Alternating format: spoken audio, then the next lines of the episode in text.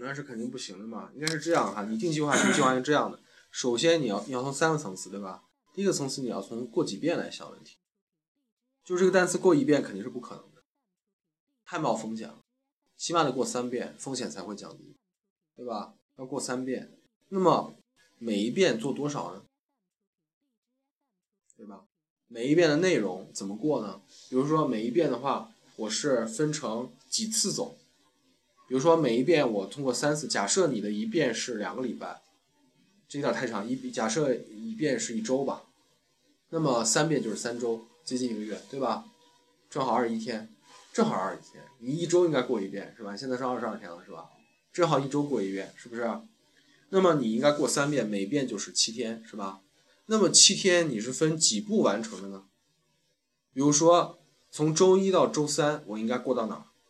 周三到周五过到哪儿？周末过到哪儿？这起码分三步走，对吧？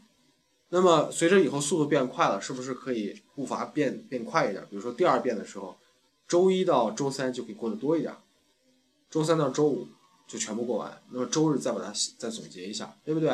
变就快了。这是第二个层次，就是每步多少，对吧？几步。第三就是每步要做多少。比如说周一到周三我要背多少单词，是不是一开始稍微少一点，这样呢就留点余地，很容易背完了，自己有积极性。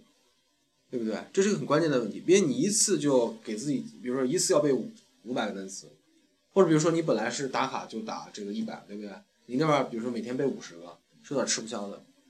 每天背十个就可以，但前三天是每天十个，后三天后三天就可以每天十五个到二十个，明白了吧？就是从少到多的，这样的话就整个抓起来了。这样的话就是说你每天都知道自己要做多少，而且还有积极性，对不对？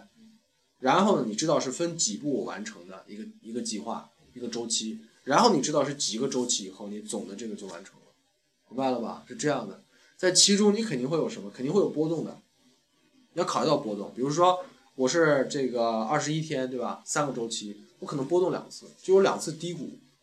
低谷就是说那天啥也没背，就这种事情就肯定是很正常的，怎么可能是那种平行要火箭上升？绝对不可能。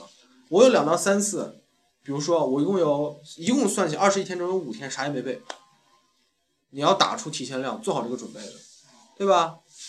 然后也也包括有一天精神特别好，一天背两百个，也包括这种，对吧？人就是人是浮动的嘛，人又不是机器人，所以你要算好这个。所以说你一定要尽量给自己留下很多的余地，让自己这个状态不好的时候就少背点儿，状态好的时候就多背点儿。因为多背是为了状态不好的时候能少背，明白了吧？这就是非常科学的一个计划。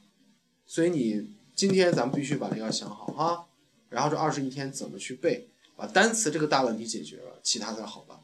否则的话，你这个单词明明都讲过了，不认识，你说对不对？好，来，咱们继续往下看哈。